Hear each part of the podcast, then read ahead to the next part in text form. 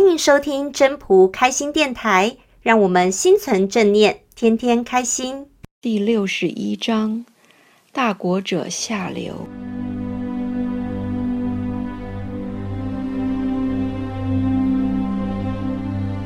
大国者下流，天下之聘，天下之交也。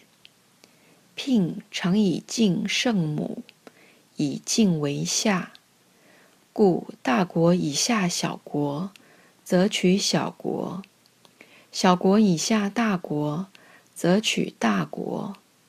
故或下以取，或下而取。大国不过欲兼畜人，小国不过欲入室人。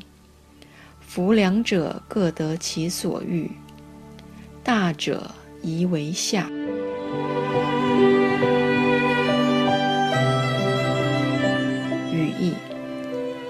国如同居于江河的下游，处于天下雌性的位置，成为天下会归之所。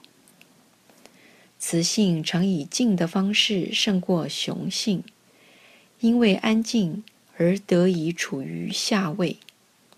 所以，大国以谦下的态度对待小国，就取得小国的幸福。小国以谦下的态度对待大国，就能够取得大国的信任。故，无论大国小国，都需以谦下的态度取得幸福或信任。大国不过是希望能够蓄养更多的人，小国亦不过希望能归附大国。若要两者都能各取所需，大国应该取于天下的地位。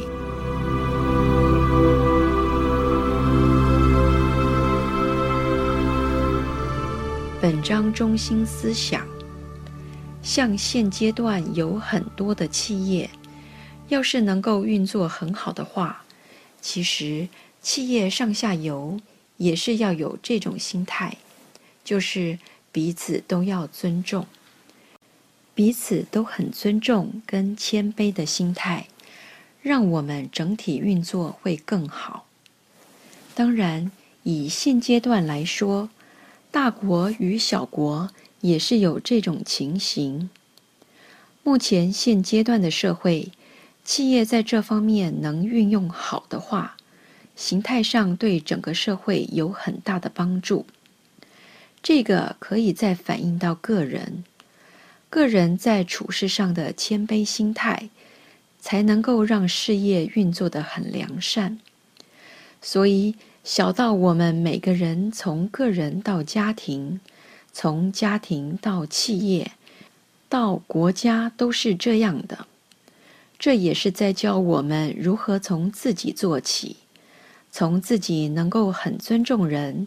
用谦卑的心态做起，由自己再扩大到家庭、到企业、到整个社会、到国与国之间，都是要用这种方式及心态。其实，本章重点就是在讲谦卑两个字。